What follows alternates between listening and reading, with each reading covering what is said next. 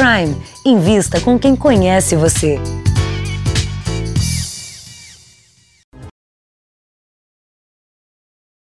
Olhos berçário de animais marinhos e já ameaçam o Sudeste. Empresa dona de navio suspeito diz que não derramou óleo no mar. Após morte de sargento da PM, polícia faz mega operação em comunidade de São Paulo. A luta dos pais de Maite e Lorena pelo remédio caro para a doença rara. E as dicas de especialistas para superar o nervosismo na reta final do Enem.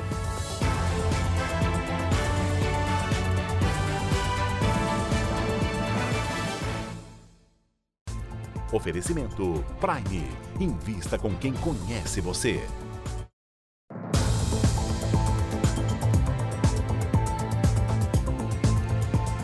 Boa noite. O homem suspeito de executar dois líderes de uma facção criminosa que atua dentro e fora dos presídios deixou a sede da Polícia Federal hoje em São Paulo. Segundo a apuração do jornalismo da Record TV, ele foi levado para um presídio em Alagoas. Andrezinho da Baixada era procurado desde o ano passado. O homem caminha com dificuldade, cercado pelos policiais. Com algemas nos tornozelos, André Luiz da Costa Lopes sai do prédio da PF em São Paulo. O Andrezinho da Baixada, como é conhecido no mundo do crime, está no centro de uma luta interna numa das principais facções criminosas do país.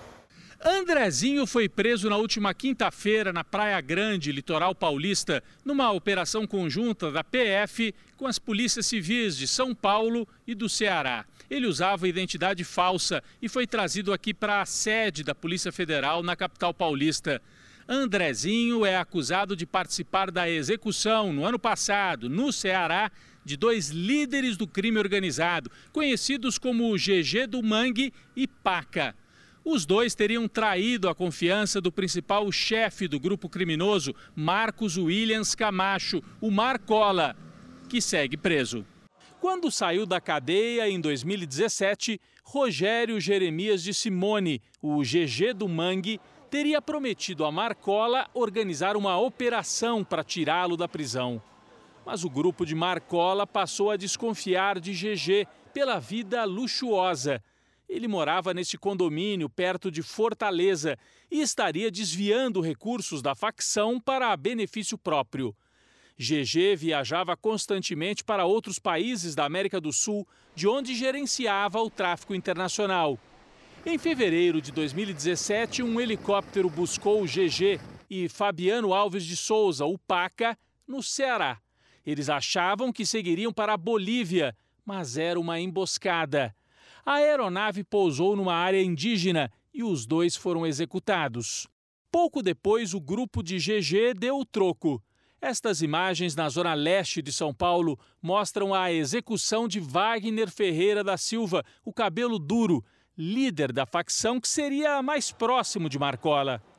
O Jornal da Record apurou que Andrezinho, suspeito de participar das execuções no Ceará, foi levado para um presídio de segurança máxima no estado de Alagoas.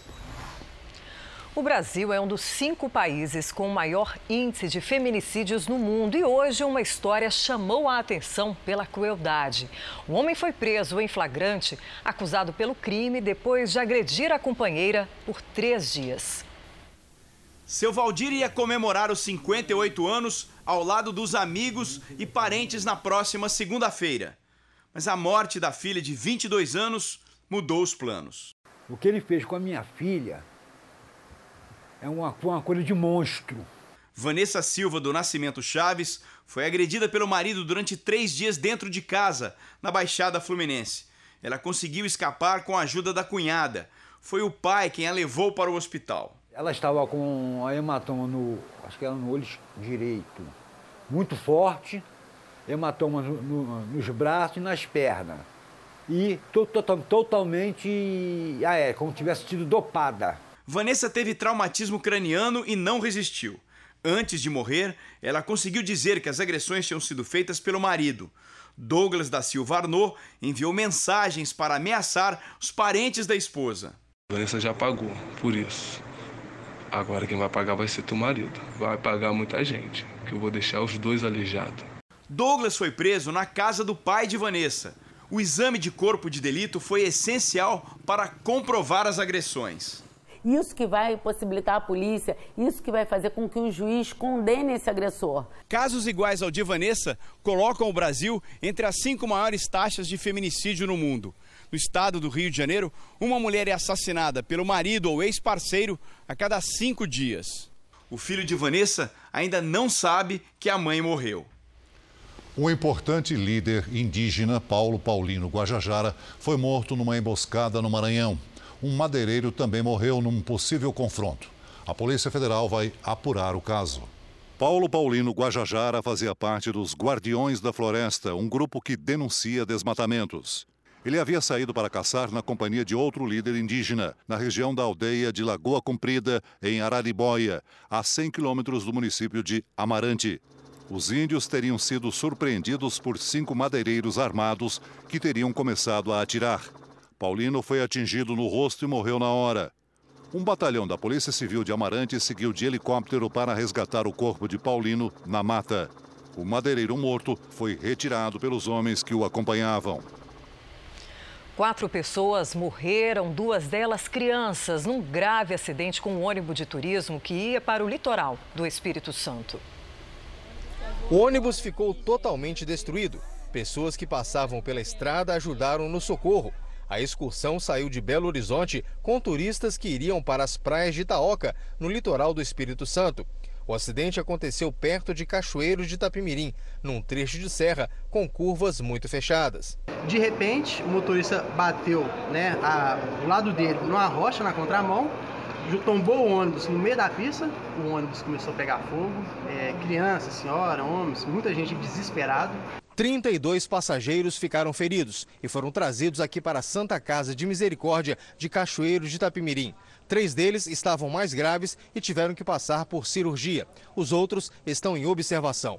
Quatro pessoas morreram no acidente, sendo duas crianças. A empresa responsável pelo ônibus tem autorização para operar e afirma que o veículo passou por manutenção. A polícia investiga as causas do acidente, mas um passageiro relata possíveis problemas na embreagem durante a viagem. Desde o início da viagem, a gente fez em média 3 a 4 paradas para dar uma manutenção na embreagem do ônibus, que ela estava soltando.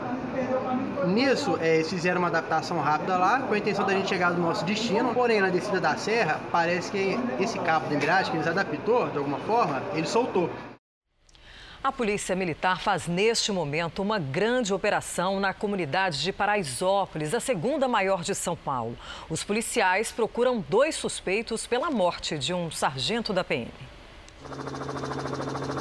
A operação começou no início da tarde. Centenas de policiais militares da Tropa de Choque, da Polícia de Trânsito e do Comando de Aviação tomaram Paraisópolis, na zona sul de São Paulo.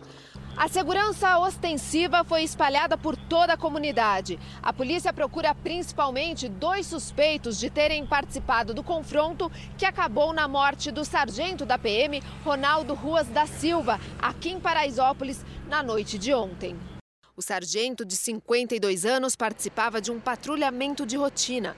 Ele teria abordado dois homens em atitude suspeita quando um terceiro comparsa, o Igor Gregório da Silva, atirou. Tanto o PM quanto o Igor morreram. O Igor era procurado pela justiça, saiu da prisão no Dia das Mães e não voltou mais. Respondia por roubo e tráfico de drogas. O corpo do sargento Ruas da Silva será enterrado amanhã de manhã em Embu das Artes, na Grande São Paulo. Além de prender os suspeitos pela morte do sargento, a polícia também quer identificar foragidos da justiça e pontos de venda de drogas. A operação deve seguir pelos próximos dias. A Polícia Militar está entrando com força, não estamos aqui para brincadeira.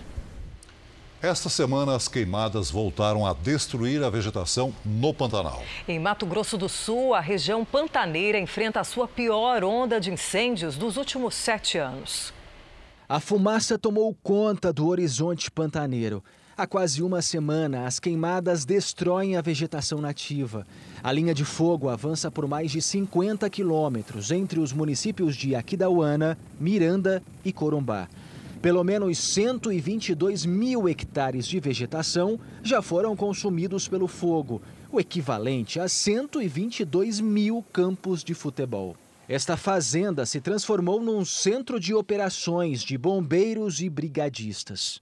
Aqui no Pantanal, o trabalho de combate ao fogo ocorre durante todo o dia. Como a maior parte dos focos está em áreas de difícil acesso, o jeito é utilizar as aeronaves. Essa equipe da Polícia Rodoviária Federal presta apoio na operação. Os policiais vão agora resgatar os brigadistas que estão em campo combatendo o incêndio. Do alto, a fumaça densa de uma forte queimada. A área foi devastada pelo incêndio, que não para de avançar. Na luta contra o fogo, aviões lançam água, mais de 100 mil litros por dia. Vem uma rajada de água, o fogo abaixa bruscamente, só que se, se não tiver um, um combate direto ali, a água evapora e ele entra em reignição. Este ano, as queimadas no bioma pantaneiro cresceram quase 500%, segundo o INPE. São mais de 8 mil focos de calor. A pior onda de incêndio dos últimos sete anos. De acordo com os bombeiros, as causas podem estar relacionadas à falta de chuva na região e até mesmo incêndio criminoso. O homem pantaneiro anda assustado e triste. Difícil ver essa fogarida, hein? Gado sofrendo, coisa acontecendo, fica feio. A vegetação tá seca. Isso aí é, é altamente inflamável e combustível para o incêndio. Precisa de chuva. Precisa de chuva. No Pantanal hoje precisa de chuva. O Instituto Nacional de Pesquisas Espaciais alertou hoje que as manchas de óleo que atingem o litoral do Nordeste podem chegar ao Sudeste, nos estados do Espírito Santo e do Rio de Janeiro. As manchas já foram vistas em Abrolhos, um dos principais berçários da vida marinha no Oceano Atlântico. Nossos repórteres sobrevoaram a região. O óleo foi encontrado em pequena quantidade na ilha de Santa Bárbara, uma das cinco que formam o arquipélago de Abrolhos. Uma equipe da Marinha fez a limpeza. Na sexta-feira, manchas já tinham sido vistas ali perto, na ponta da baleia, em Caravelas. Não considero que houve uma falha ou que deu errado. Simplesmente nós estamos atuando de acordo com aquilo que nas nossas possibilidades e com esse fato, repito, inédito e de difícil identificação. Um helicóptero da Marinha sobrevoou Abrolhos logo depois que os primeiros vestígios de óleo foram detectados na região. Nossa equipe de reportagem acompanhou o trabalho com exclusividade. Foram quase 300 quilômetros de sobrevoo no mar. Aqui no extremo sul da Bahia, o monitoramento é feito em uma área muito grande, cerca de 22 mil quilômetros quadrados, o que corresponde ao tamanho do estado de Sergipe. Agora a gente sobrevoa exatamente o arquipélago de Abrolhos. Do alto, nenhuma grande mancha foi vista no entorno de Abrolhos. Esta é a área de maior biodiversidade do Atlântico Sul. O Parque Nacional Marinho de Abrolhos é um berçário de espécies como a baleia jubarte e corais raríssimos, sensíveis ao material tóxico que vem contaminando as praias. Os recifes, escondidos sob o mar azul turquesa, abrigam um quarto de todas as espécies marinhas conhecidas. Alimentam e abrigam peixes, crustáceos e moluscos. Criado pelo governo federal em 1983, o Parque Nacional de Abrolhos é a primeira unidade de conservação marinha do país. Além de helicópteros, nove navios foram deslocados para a região. Nós estivemos em um deles, a Fragata Constituição. Aqui estão 208 militares. Durante todo o dia, dois vigias ficam posicionados em locais estratégicos do barco. Observam cada situação suspeita e alertam a tripulação. Da sala de controle é feita a comunicação com outras embarcações. Solicita-se informar o avistamento de manchas de óleo no mar. Temos oficiais aqui munidos de binóculo, temos também militares na proa e popa do navio, um militar de vigilância aqui no Tijupá, plenamente capacitados e motivados para verificar qualquer eventualidade. A fragata Constituição saiu do Rio de Janeiro na última segunda-feira e chegou aqui na região de Abrolhos na quarta. Em um dia, a embarcação já chegou a percorrer quase 382 quilômetros procurando manchas de óleo. Os mais de 200 tripulantes a bordo ainda não sabem quando essa missão vai terminar. Uma equipe está preparada para recolher as manchas de óleo se elas forem avistadas em alto mar. Sempre que algo suspeito é detectado, militares com trajes especiais se aproximam com um bote. Eles estão treinados para fazer a remoção. Só a fragata Constituição pode armazenar até uma tonelada e meia do óleo. De todo o litoral brasileiro, a costa da Bahia é a região com mais praias afetadas pelo vazamento de óleo. Em Salvador, a coleta continuou nesse sábado. A chegada de novas manchas de óleo preocupou quem vive do movimento das praias. Se não tivesse verão esse ano, passa fome todo mundo, né? Pela manhã, em Salvador, equipes da empresa de limpeza urbana retiraram mais de uma tonelada do óleo que chegou até as praias de Estela Mares, do Flamengo e Itapuã. O petróleo também foi visto nas praias de Aratuba, Tairu e Berlink, na ilha de Taparica, região metropolitana de Salvador. O óleo apareceu ainda em Valença, perto da cidade turística Morro de São Paulo. Segundo o Ibama, mais de 350 toneladas do óleo já foram retiradas das praias baianas. A mancha de óleo começou a atingir o litoral do Nordeste no início do mês de setembro. Dois meses depois, as investigações da Marinha e da Polícia Federal apontaram o navio grego Bobulina como suspeito de ser o responsável pelo desastre ambiental. Todos os estados do Nordeste foram atingidos. Mais de 280 localidades foram afetadas. Dos 107 animais que tiveram contato com o óleo, 81 morreram. Três a cada 10 praias tiveram reincidência do petróleo. Em Aracaju, o fim de semana foi de trabalho intenso. Um trecho de 3 quilômetros da praia de Atalaia apresentou registro do produto. A Força Tarefa contou com o apoio de voluntários e alunos do curso de formação do Corpo de Bombeiros. Hoje, a empresa Delta Tankers, dona do navio suspeito de derramar o óleo que se espalhou pelas praias do Brasil, negou envolvimento no desastre. A empresa disse por nota que fez uma pesquisa completa nas câmaras e sensores do navio e não encontrou evidências de que houve transferência de óleo para outra embarcação. A empresa disse também que não constatou falta de parte do petróleo quando descarregou a carga na Malásia. Segundo a empresa, todo o material será entregue às autoridades brasileiras, mas até agora ela não foi procurada por ninguém. A Marinha reafirma que o navio de bandeira grega Bubulina é o principal suspeito pelo desastre ecológico. A internet mudou o jeito do brasileiro pagar as contas e usar as agências bancárias. 70% da movimentação é feita pelo sistema online. É, mas tem muito jovem que ainda prefere ficar na fila dos guichês. E para os mais velhos, algumas operações ainda precisam ser olho no olho num tempinho livre ou de qualquer lugar onde o sinal de internet esteja bom. Fazer operações bancárias pelo celular ou computador se tornou comum. Pagamentos, transferências. Só vem na agência para sacar dinheiro mesmo. O resto você faz tudo pela internet? Internet, tudo. Aplicativo no celular, internet no computador, direto. No ano passado, os brasileiros fizeram 29 bilhões de transações via smartphone outros 22 bilhões por outros tipos de computadores. Somadas, elas representam quase 70% de todas as movimentações bancárias do país. Só que ganhar tempo usando a internet nem sempre é prioridade. Muitos brasileiros ainda preferem garantir o sentimento de segurança. E aí, deixam de lado as operações feitas pelo celular ou pelo computador e vêm até uma agência bancária. Uma pesquisa feita em todas as regiões do país revela que três em cada cinco brasileiros pagam as contas nas agências bancárias. Que eu tenho certeza do que eu estou fazendo. A internet eu não sei quem está me espionando. Se você está pensando que isso tem a ver com a idade, se engana quem tem entre 18 e 34 anos contou que foi ao banco pelo menos uma vez nos últimos 30 dias. Eu não gosto muito disso de aplicativo, eu prefiro o físico. Você vira aqui e você vê que está pagando. E metade dos entrevistados prefere ir ao banco para resolver problemas. Porque no meu tempo nem pensava em internet. Eu sou ainda do, do passado. É a falta de confiança que faz o cliente preferir a agência, garante este especialista. Seja por medo de entrar em alguma página falsa, cair numa fraude ou até por não conseguir operar o sistema online. Com certeza é preciso adaptar a comunicação para faixas etárias. E isso é totalmente possível com o avanço da tecnologia que a gente tem. Eu faço mais saque, aí eu não tenho como sacar pelo celular. E pagar conta, transferência? Ah, transferência eu faço mais pelo celular e aí a pagar a conta aí já é meu pai que resolve. Na contramão da crise, o mercado de games cada vez mais conquista novos adeptos no Brasil. É um público disposto a encarar o desafio de vencer etapas nos jogos que atrai diferentes gerações.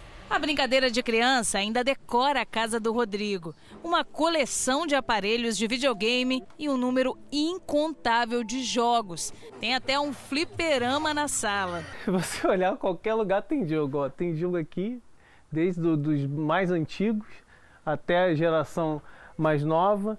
Tem videogames aqui também, controles, um arcade ali com os jogos de, de, dos anos 90, né? O Rodrigo é mais um a movimentar um mercado de apaixonados por games que não para de crescer no Brasil e no mundo. Gente que está sempre de olho nas novidades e que investe nisso. Eu sempre fui um pouco viciado em jogo, então sempre quando lança algum jogo que me interessa, eu acabo guardando por bastante tempo. Um estudo feito por uma operadora de cartão de crédito mostrou que o brasileiro gosta mesmo de gastar com jogos virtuais. Chegou a comprar 20% a mais que a média mundial.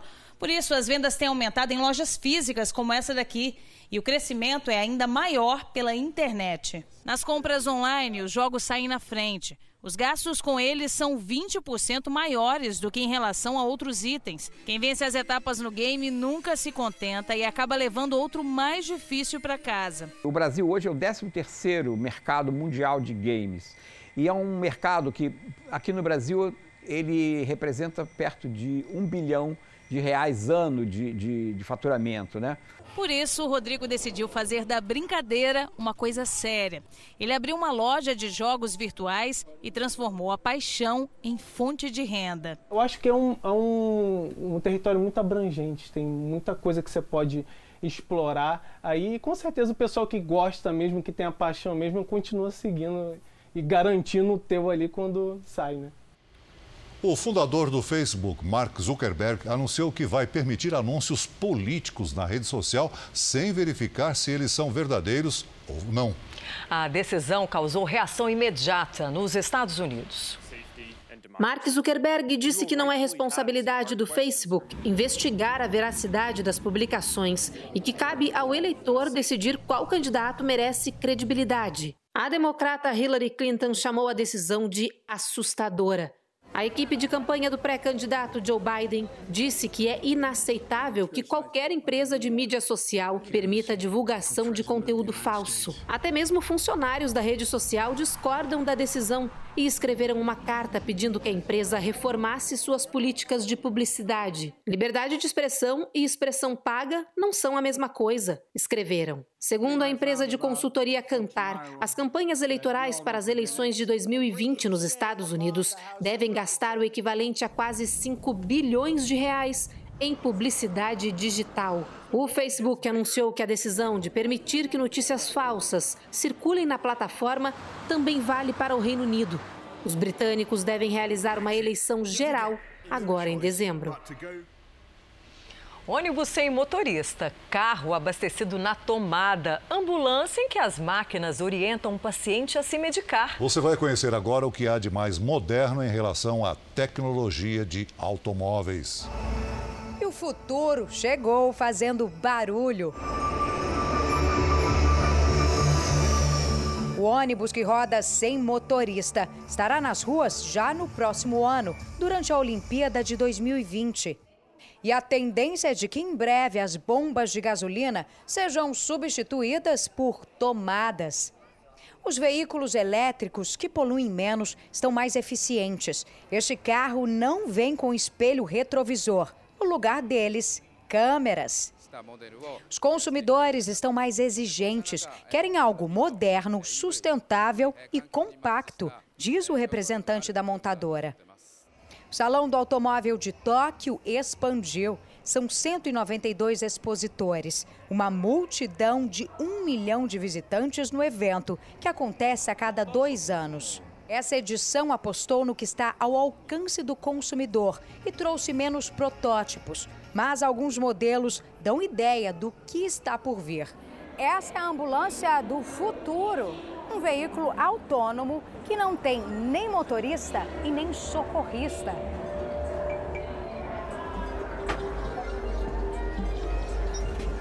E todo o atendimento até o hospital é feito por meio, olha, das telas. o paciente conversa com o médico por videoconferência e recebe até instruções para fazer ele mesmo aqui dentro exames durante o percurso. E a maior atração é essa aqui. Uma mistura de carro de corrida com toque de ficção científica. Ele vem com óculos de realidade virtual para que o motorista viaje por pistas diferentes. E aí, teria vontade de levar o Batmóvel para casa? Com certeza, responde o jovem. É incrível. O pequeno Ryu que o diga. A paixão por carros passou dos pais para o filho. Mas aos três anos ele ainda vai ter que esperar um bom tempo para poder dirigir um desses. E quem sabe até lá nem mesmo o céu seja mais o limite.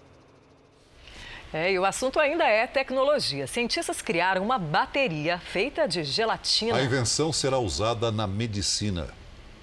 Ela pesa menos de um grama, mas a potência é grande. Pode durar até 100 horas. Foram misturadas a gelatina, moléculas de carbono, nitrogênio e hidrogênio. E são as reações entre esses elementos que geram energia.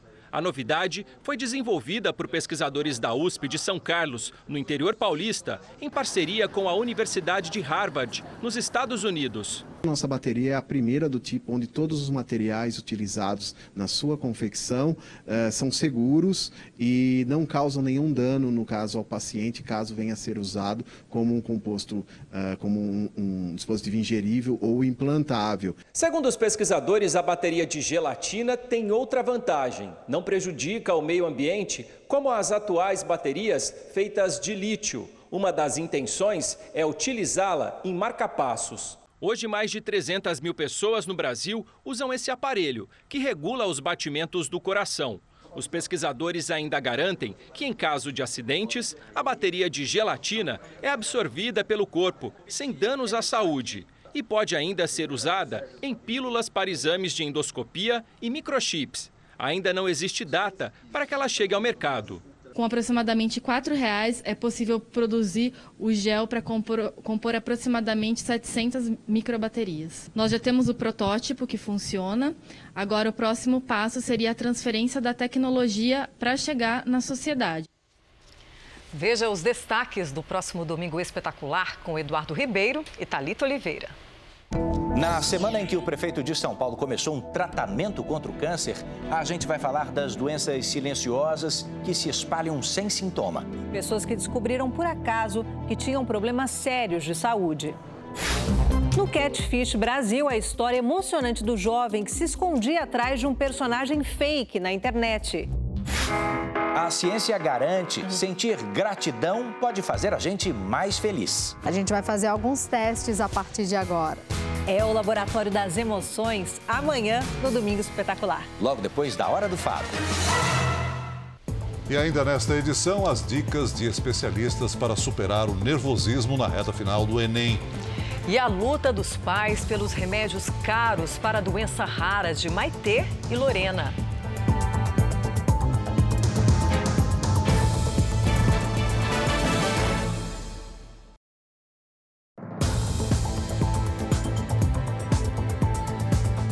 Presidente Bolsonaro confirma que o governo estuda acabar com a estabilidade do emprego dos servidores, mas apenas para os futuros concursados. Bolsonaro vai ao Congresso na semana que vem entregar um novo pacote de medidas econômicas. Neste feriado, o presidente recebeu o filho Eduardo no Palácio da Alvorada. O deputado se exercitou nos jardins da residência oficial. Já o ministro da Secretaria de Governo, general Luiz Ramos, chegou com outra missão: acompanhar o presidente a uma concessionária para retirar sua nova motocicleta. Escoltado por seguranças, Bolsonaro saiu pilotando a moto de 750 cilindradas rumo a uma área de lazer em Brasília. Tem 10 anos quase que não de moto. É, não tenho um prazer indescritível pilotar uma moto, saltar de paraquedas. Na saída do Alvorada, o presidente deixou em aberto a possibilidade de sair do PSL e mudar para um novo partido. Eu sou aquela menina bonita sem namorado, tá certo? O pessoal tá eu fico muito feliz em ter vários convites. O O presidente informa que virá pessoalmente ao Congresso no início da semana que vem para trazer um pacote de medidas econômicas e reforça a necessidade das reformas tributária para reduzir a carga de impostos e administrativa. Bolsonaro confirma que está em estudo no governo o fim da estabilidade de emprego para o funcionalismo, mas faz ressalvas. A ideia é daqui para frente. Só para os futuros concursados. Daqui para frente não teria estabilidade. Essa é a ideia que está sendo estudada.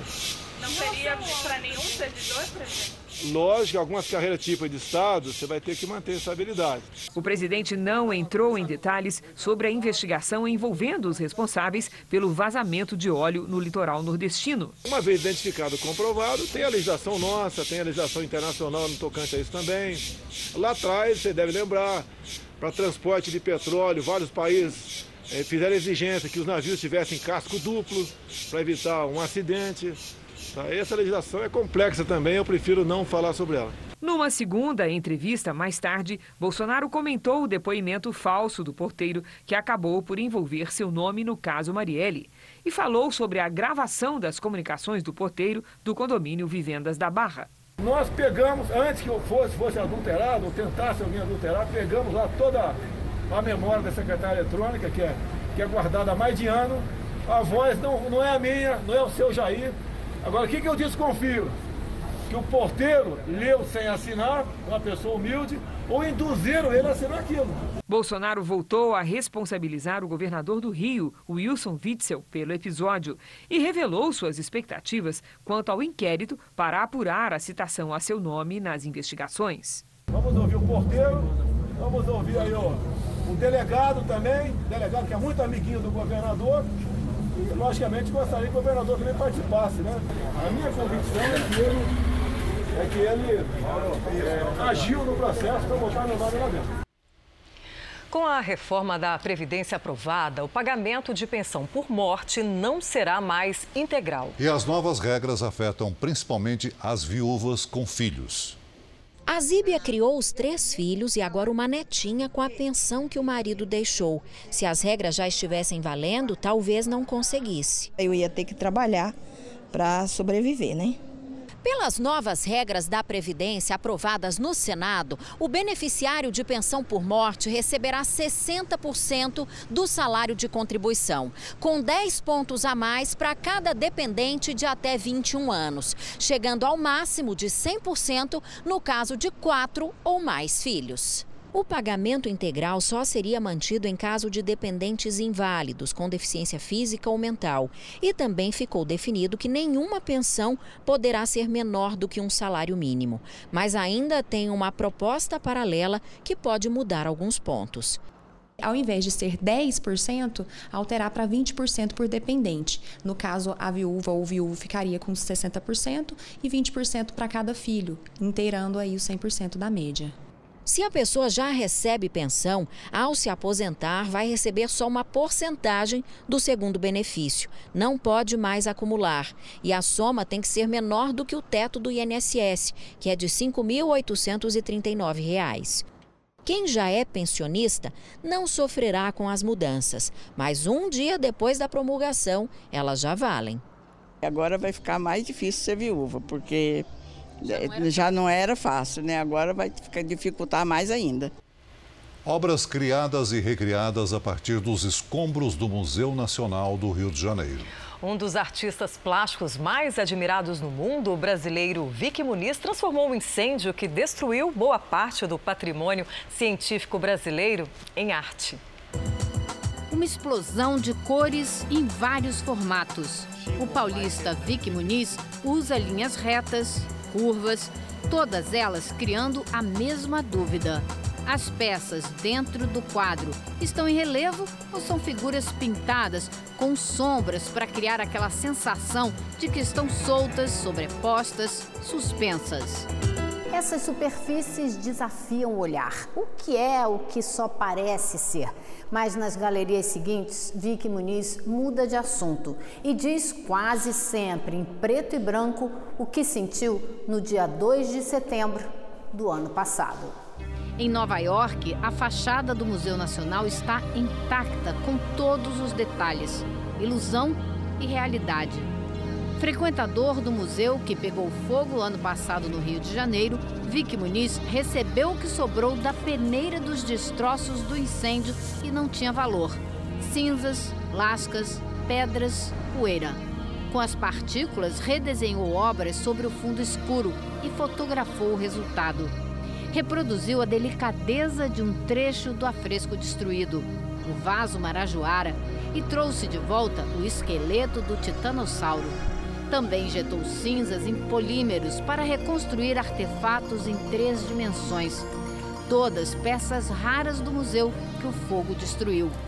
Partes dos ossos do humano mais antigo da América foram encontrados nos escombros no Rio. Aqui, o crânio de Luzia está inteiro.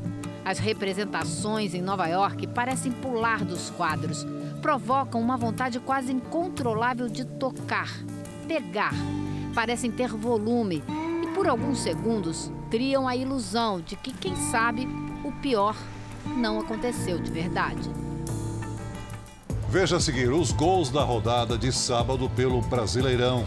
E a Biblioteca na Floresta, com livros que chegam de barco e convivem com cobras nos armários.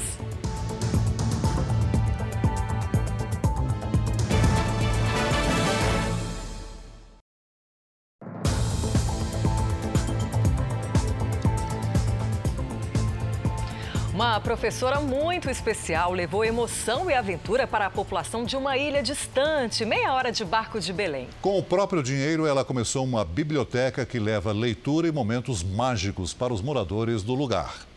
A professora chega cedo e já começa a descarregar o carro. Ela se encontra com os voluntários do dia. Aqui embarcam e seguem direto o rio adentro. Olha só, depois de quase meia hora a gente termina a travessia do rio Pará. A gente começa a chegar na ilha do Combu uma das 17 habitadas aqui de Belém. A travessia é feita uma vez por mês. Todas as vezes a chegada à biblioteca é marcada por este grande abraço. O ritual segue. Antes de abrir os armários, é preciso dar tapas nas portas. Por conta das cobras que às vezes ficam em cima dos livros. Então temos que bater antes das crianças pegarem os livros. As crianças são divididas. Aqui fica a iniciação à leitura. Hoje, mãe e filho desbravam juntos, letra por letra de cada palavra. Su, a, ma, a leitura na nossa vida é tudo. Ela é o nosso carro-chefe. A leitura nos proporcionou a viajar, a ir para lugares, se expressarmos. Adoro ler, adoro escrever. Tudo isso eu gosto. Kathleen já passou desta fase. Ela aprendeu a ler aqui mesmo, com 5 anos de idade. Hoje, aos 9, é apaixonada por livros. Quando eu leio, eu me sinto dentro do livro. Eu me sinto tendo uma aventura. Eu me sinto assim que eu sou as princesas. Então, cada livro é uma aventura diferente. Cada livro é uma aventura diferente. A biblioteca foi construída com o que a professora conseguia economizar durante os meses e mais a soma dos 13 terceiros salários de 10 anos. Ela usava esse dinheiro para comprar móveis, fazer manutenção aqui na estrutura da biblioteca e adquirir mais livros. É como um sonho mesmo, não é? Ele é construído. E esse é um sonho que a gente vem construindo: trazer livros, leitura, uma boa palavra e carinho para o povo da ilha, para essas crianças que vocês estão vendo. A equipe hoje teve como voluntários uma professora universitária aposentada da USP e um dos escritores infantis mais populares do estado. É um nicho de alegria, emoção e esperança porque nós estamos vendo que nós estamos plantando aqui uma semente e, se Deus quiser, a leitura, a educação vai continuar e deve continuar. Se o mundo todo fosse igual, seria tudo tão chato. Enfim, essa é a história e até a próxima vez. Para pais e crianças com doenças degenerativas, o tempo é mais que valioso. Significa vida. É o caso da AME, a atrofia muscular espinhal. O remédio do tratamento é de alto custo e muitos precisam recorrer à justiça para conseguir o tratamento, o que leva tempo. Bebês tão desejados, alegria em dose dupla. Maite e Lorena cresciam fortes. O diagnóstico da doença rara chegou aos nove meses, depois de muita investigação, consultas e exames. As meninas são portadoras de uma atrofia muscular espinhal, doença neuromuscular que atinge um a cada 10 mil recém-nascidos. O paciente que tem essa doença ele não produz uma proteína que é responsável pela manutenção e sobrevivência do neurônio que é responsável pelo movimento. Sem o funcionamento dos neurônios da coluna, os músculos vão se atrofiando e perdem a força progressivamente, comprometendo funções vitais. Sem esses neurônios motores, eu perco os movimentos das pernas, dos braços, da fala, da deglutição e, por fim, da respiração. Desde que descobriu o diagnóstico, Daniela luta para que as filhas, que estão internadas há mais de um mês nesse hospital de São Paulo, tenham acesso a um medicamento de alto custo que freia o avanço da atrofia. É a droga mais cara já registrada pela Anvisa no Brasil. 239 mil reais o frasco. No começo é uma dose de ataque, então as três primeiras são com intervalo de 15 dias, a quarta dose é com um mês e aí daí em diante para o resto da vida é a cada quatro meses. O medicamento deveria estar sendo distribuído pelo Ministério da Saúde, mas na prática a luta dos pacientes e familiares tem sido longa e intensa. Em abril desse ano, o Ministério da Saúde anunciou que disponibilizaria o medicamento para o tipo mais grave da doença em seis meses. Mas o prazo venceu na semana passada. E ainda hoje, os pacientes, alguns em estado grave, só têm acesso ao medicamento depois de recorrer à justiça. Só no ano passado foram mais de 90 casos. Briga na justiça com o Ministério ou com os convênios. Foi o que aconteceu com Daniela para garantir o tratamento das gêmeas. A gente entrou com uma segunda liminar, pediu um aumento de multa, aí teve um aumento de multa assim considerável, aí o remédio magicamente apareceu no hospital. A família de Gianluca, de 7 anos, também só conseguiu o tratamento na justiça. Um tempo precioso para quem enfrenta uma doença rara, grave e progressiva. A gente fala que a doença é traiçoeira. Hoje a criança está bem, amanhã ela pode ter alguma complicação e infelizmente nos deixar, né? Agora, a família das gêmeas também faz campanhas e se empenha para ter acesso a um remédio revolucionário, um dos mais caros do mundo, mais de 8 milhões de reais e que tem apresentado bons resultados com apenas uma dose. Os pacientes que receberam essa dose estão sendo acompanhados, é, mas acaba sendo uma medicação nova, né? então poucos casos ainda são são, foram estudados e têm sido é, colocados nesses trabalhos científicos. O laboratório do medicamento que pode reverter o quadro da doença explica que ele ainda está sendo acompanhado por estudos nos Estados Unidos e não foi apresentado para aprovação no Brasil. Em relação ao remédio que fez os pais das gêmeas e do Gianluca entrarem na justiça, a notícia é de que o Ministério da Saúde anunciou que ele já chegou ao país e passa a ser distribuído pelo SUS para pacientes aprovados pelos protocolos de atendimento da AME. Em Hong Kong, manifestantes desafiaram a proibição da polícia e foram hoje às ruas. Os protestos acabaram em violência. Com guarda-chuvas em mãos, a marcha avançou mesmo sem permissão das autoridades. A polícia usou canhões de água para dispersar a população que ateou fogo em barricadas. O escritório da agência de notícias do governo chinês foi vandalizado. Vários manifestantes acabaram presos. Já são cinco meses seguidos de protestos por mais democracia no território chinês em Hong Kong. Subiu para 13 o número de focos de queimadas no estado americano da Califórnia. O incêndio Maria continua ameaçando plantações e frutas. 11 mil pessoas já receberam ordem para abandonar suas casas. Só nesta região, 500 bombeiros trabalham no combate às chamas. Nesta temporada de queimadas na Califórnia, mais de 460 quilômetros quadrados de mata foram destruídos, uma área pouco maior que a cidade de Curitiba. Aqui no Brasil, um cerrado com dunas, lagoas, grutas e cachoeiras. Nossos repórteres levam você a conhecer as belezas do Jalapão, um paraíso ainda pouco explorado no coração do Brasil. Piscinas naturais com águas cristalinas que invadem grutas, ou se escondem no horizonte árido. Ótimo para Uber. Um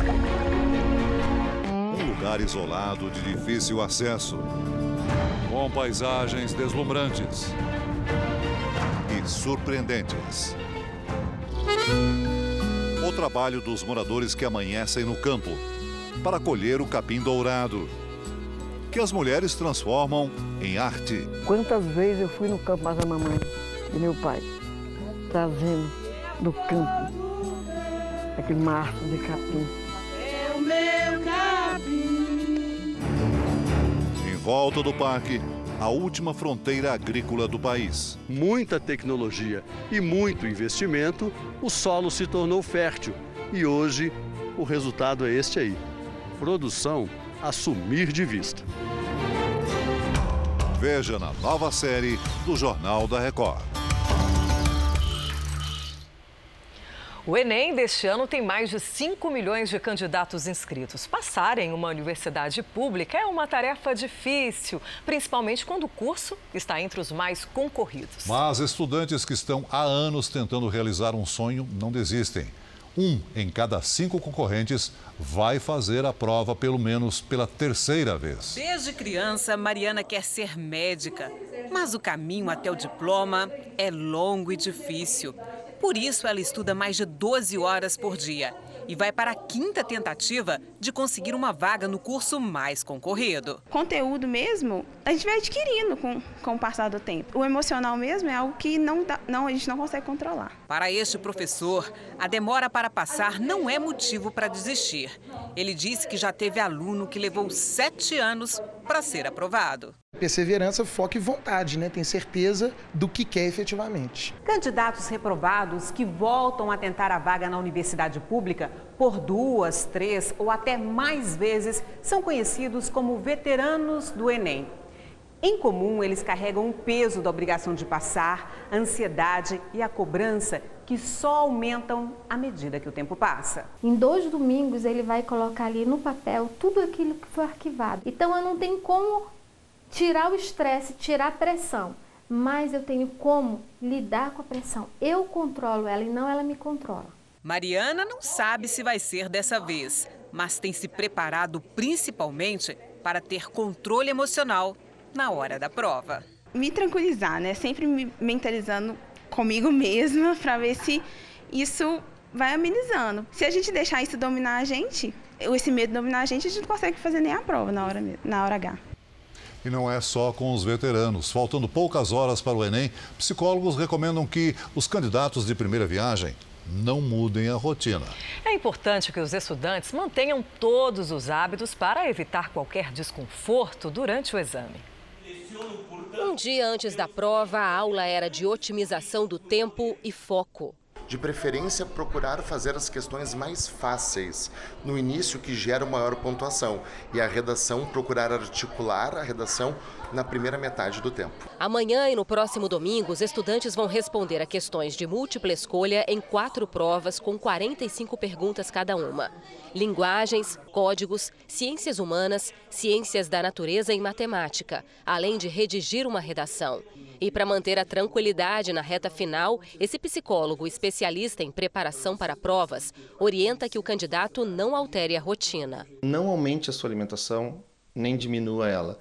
Não tome remédio, nem uh, deixe de tomar se você precisa tomar. Faça exatamente o que você vai estar tá fazendo nos dias anteriores que antecedem o Enem, que antecedem o estudo todo. A Eduarda manteve todos os hábitos nessa véspera de prova. Acordou no horário de sempre e se alimentou da mesma forma. A única coisa que ela preferiu mudar foi o cronograma do dia. Normalmente ela tem aulas de revisão aos sábados, mas hoje estudou na tranquilidade de casa para evitar tumulto. Eu muito mais nervosa. Eu já passei a semana inteira, conforme foi chegando, ficando mais nervosa.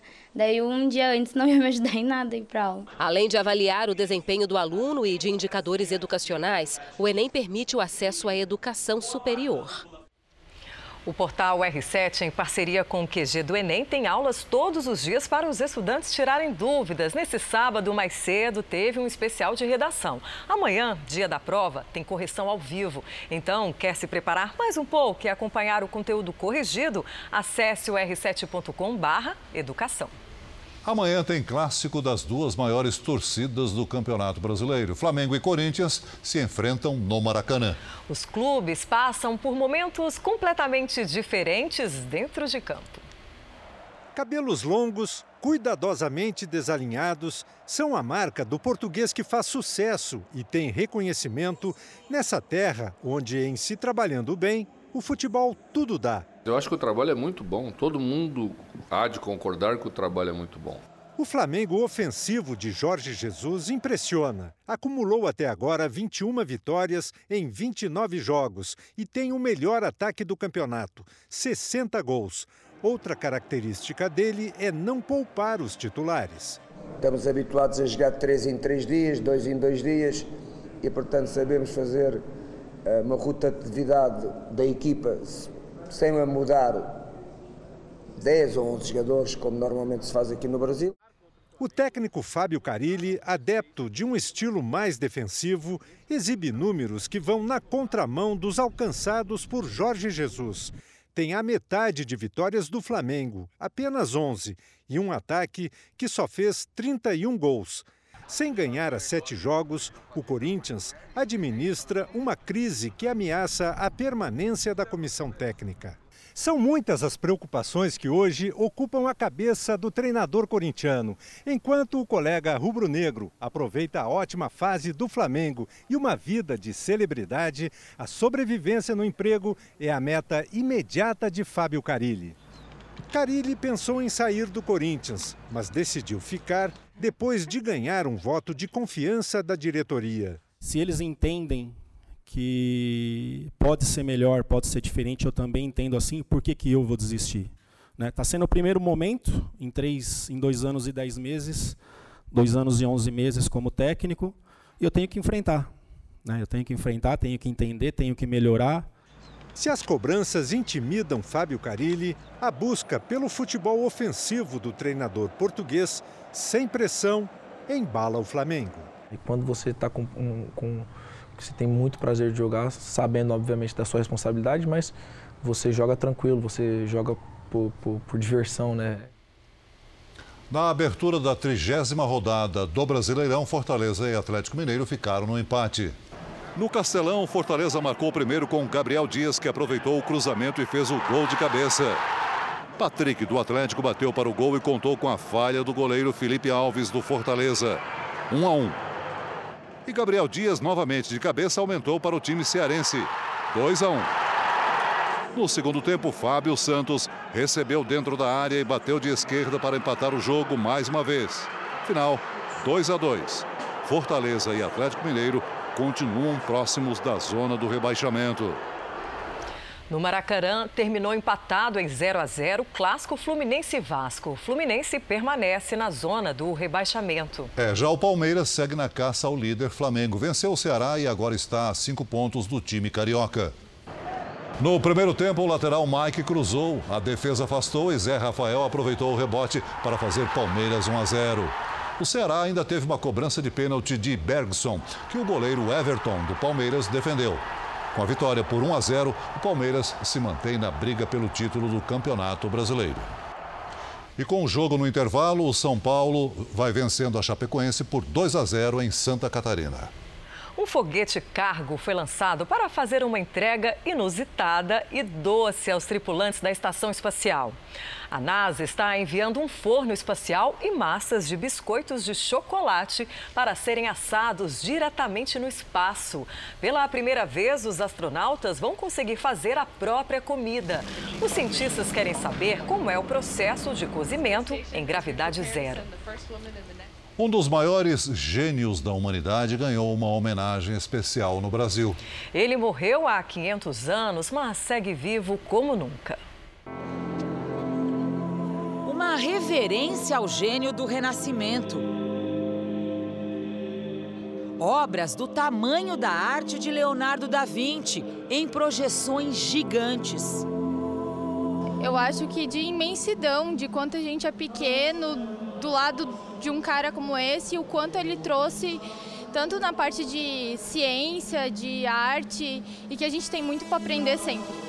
Telas que vão do chão ao teto e contam a história da produção do artista que morreu há 500 anos. Fascinante pelo fato de tu estar imerso dentro da obra e de poder enxergar a genialidade de um cara que permeou por todas as ciências possíveis, né? Então, é sensacional mesmo. A exposição interativa inaugurou um novo espaço do Museu da Imagem e do Som de São Paulo. Réplicas dos diários com os esboços e anotações científicas do artista. Dos estudos feitos para aviação, quando levantar voo numa máquina ainda era um sonho distante. Mas Da Vinci sempre olhou longe. O protótipo do projeto que inspirou o helicóptero é de autoria dele. O artista ainda era um gênio como estrategista de guerra. Criou o canhão a vapor e já naquela época esta metralhadora.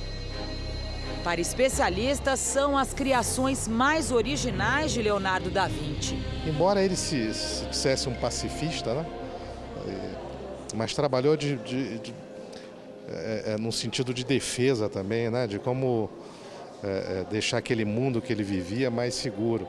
Então é impressionante as obras que ele criou. A obra-prima do mestre italiano tem um espaço exclusivo na exposição. São 300 metros quadrados de Mona Lisa vista por todos os ângulos. Closes que revelam o detalhe das pinceladas.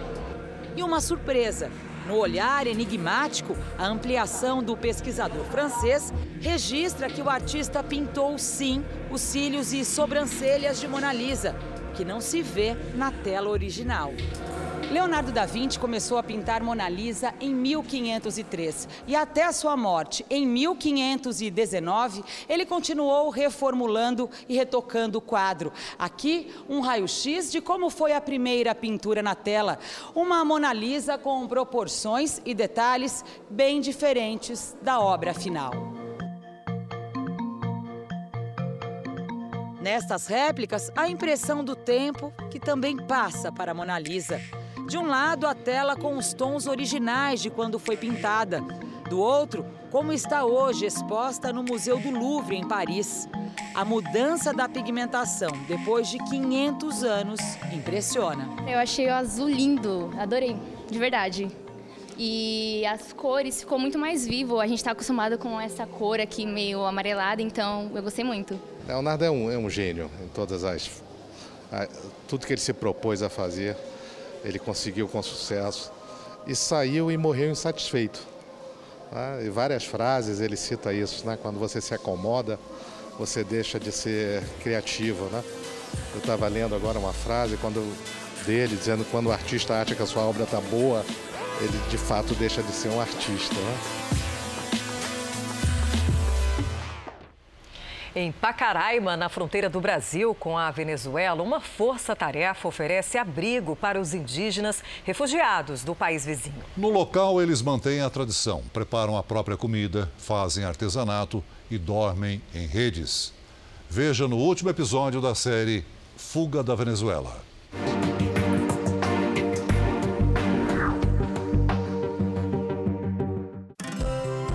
Foi mais de um ano sem ver os meninos.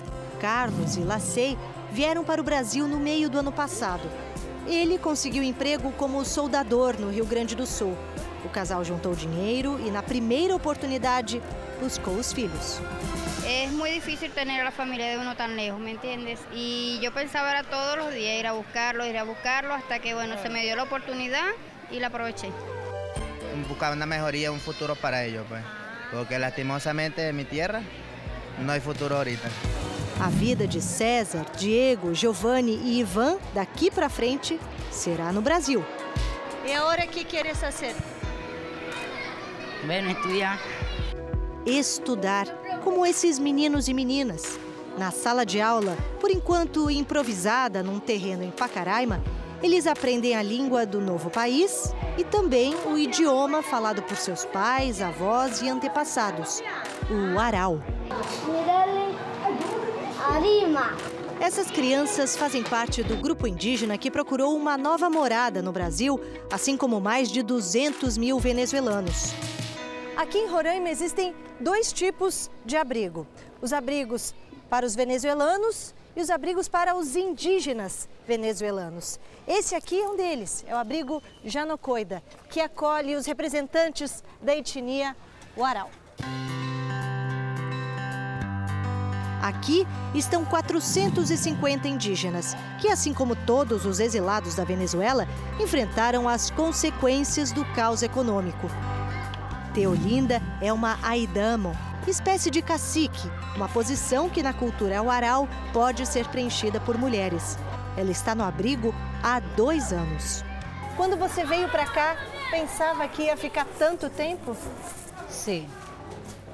¿Sabe por qué me vine para acá con una condición de quedarme aquí?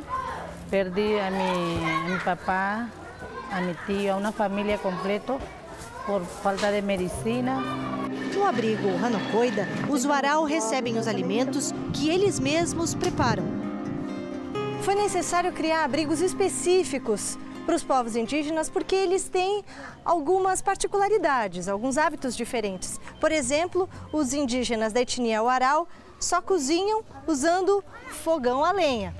Logo aqui na frente, a gente tem as tendas que foram organizadas para abrigar esses indígenas e aqui uma outra peculiaridade: não há camas. Eles passam os dias e as noites aqui nessas redes que foram doadas. Teolinda e outras mulheres se dedicam ao artesanato como fonte de renda. As manos que temos são as manos artes, trabalhamos. Sacamos algo de dinheiro com nossas manos. Eliofer é filho e neto de Aidamo. Aos 22 anos, ele já assume a responsabilidade de liderar a comunidade que trouxe da Venezuela com o desafio de criar raízes em um novo solo. Nós queremos o melhor para nuestra etnia guarao, un bienestar para los niños, que se levanten eh, profesionales, médicos, maestros que tienen una esperança viva. Os abrigos são soluções temporárias, feitos para dar conta de uma crise no país vizinho. Capital de Roraima, Boa Vista, um desses abrigos foi feito para quem precisa apenas de um lugar para dormir. No início, os venezuelanos recém-chegados a Boa Vista se aglomeravam no entorno da rodoviária e ali dormiam.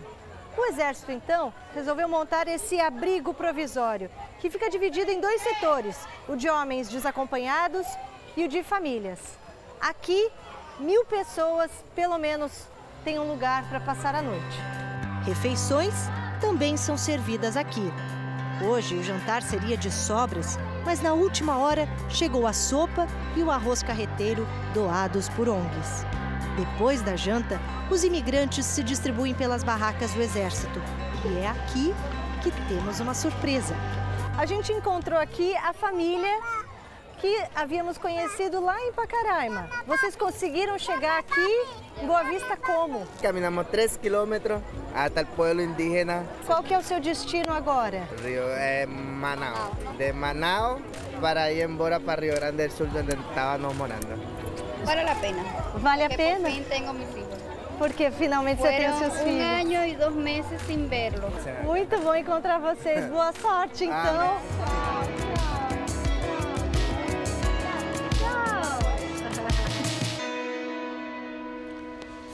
O Jornal da Record termina aqui. Você pode assistir a edição de hoje na íntegra no Play Plus. Não se esqueça, o Jornal da Record também tem versão em podcast. É só acessar o Play Plus e as nossas outras plataformas digitais. Fique agora com A Fazenda com Marcos Mion. Boa noite para você e eu te encontro amanhã, no Domingo Espetacular. Até lá. Boa noite.